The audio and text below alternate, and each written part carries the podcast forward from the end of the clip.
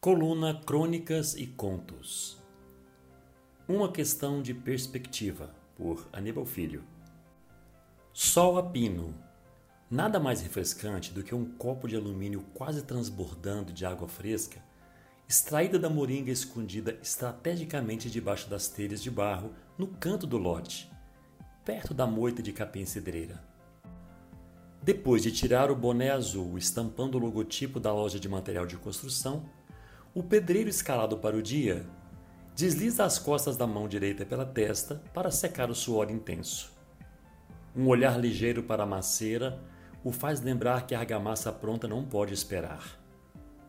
O boné volta ao topo da cabeça, cobrindo os cabelos desalinhados e amassados.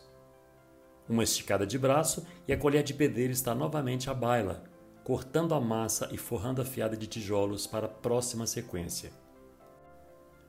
O radinho de pilhas, perto da mamita vazia, faz ecoar uma música ligeira no acordeon, estridente que só, num som chiado e sem qualidade.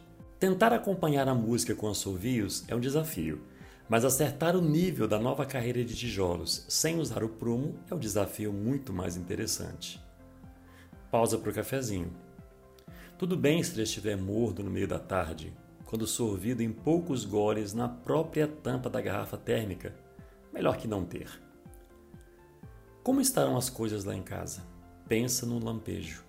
Os meninos estão na escola e a patroa certamente está ajoelhada no cimento vermelho, espalhando a cera e cantarolando aquele hino que aprendeu no último culto, satisfeita por ter um lar e uma família para cuidar. O sol declina devagar.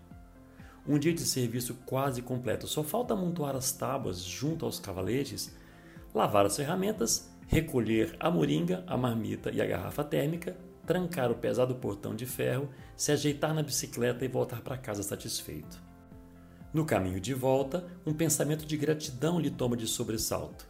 Graças a Deus pelo alicerce pronto, pelas paredes já pela metade, pelas vigas de concreto nos devidos lugares, pela casa tomando forma com os vãos das janelas e portas delimitando os futuros cômodos, e pelo contrapiso de concreto bem curado.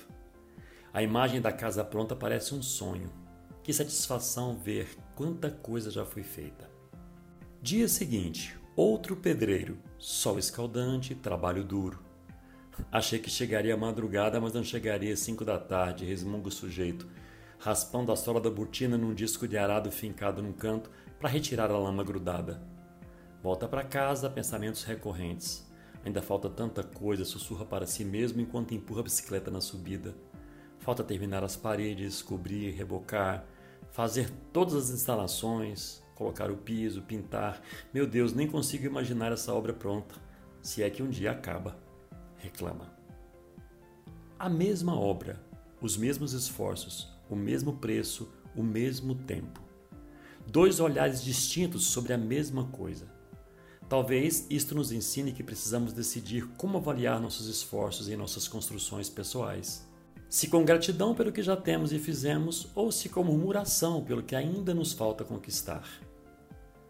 O que tornará nossa jornada mais feliz?